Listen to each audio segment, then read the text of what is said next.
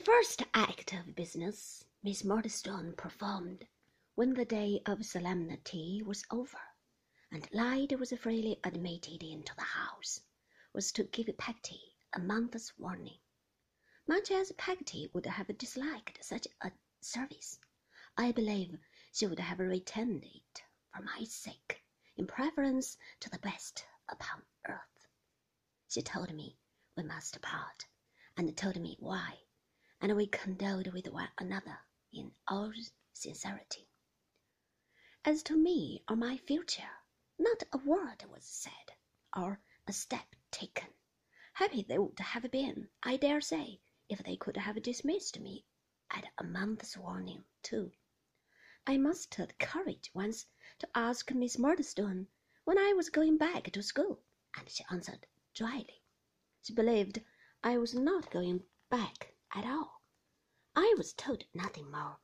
I was very anxious to know what was going to be done with me, and so was Peggotty, but neither she nor I could pick up any information on the subject.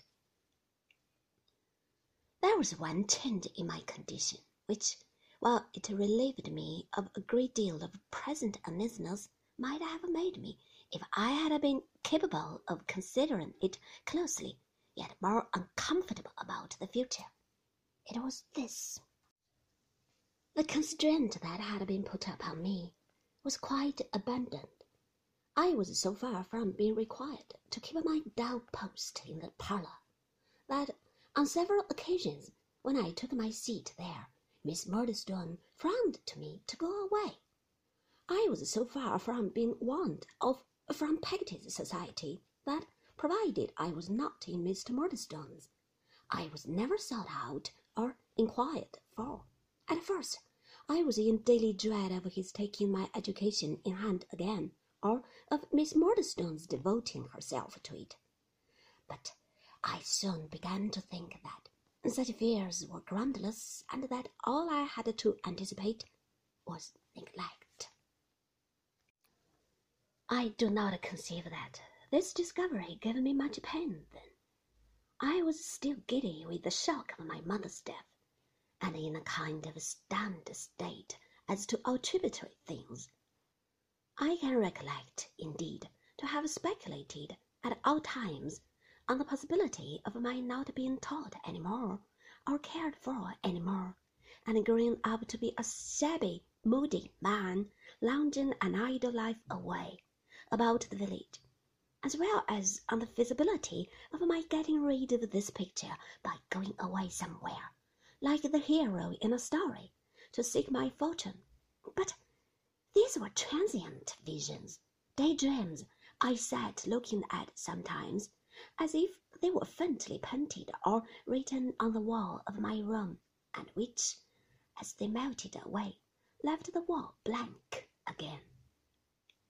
Peggotty, I said in a thoughtful whisper, one evening when I was warming my hands at the kitchen fire. Mr. Murdstone likes me less than he used to. He never liked me much, Peggotty, but he would rather not even see me now if he can help it. Perhaps it's his sorrow, said Peggotty, stroking my hair. I am sure, Peggotty, I am sorry too. If I believed it was his sorrow, I should not think of it at all. But it's not that. Oh no, it's not that. How do you know it's not that? asked Peggotty after a silence. Oh, his sorrow is another and quite a different thing. He's sorry at this moment, sitting by the fireside with Miss Murdstone. But if I was to go in, Peggotty, he would be something besides. Would he be? said Peggotty. Angry, I answered, with an involuntary imitation of his dark frown.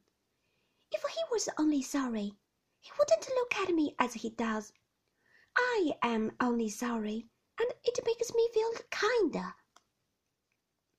Peggotty said nothing for a little while, and I warmed my hands as silent as she.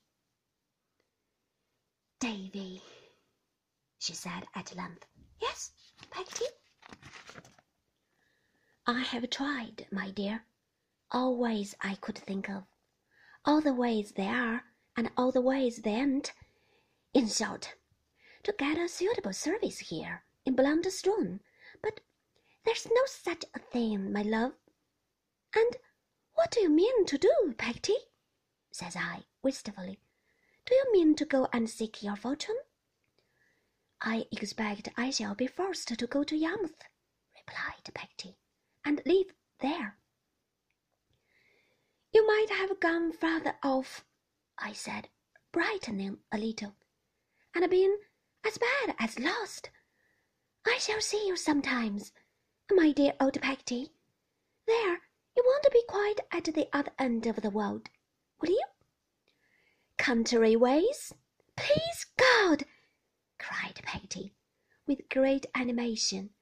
As long as you are here, my pet, I shall come over every week of my life to see you. One day, every week of my life.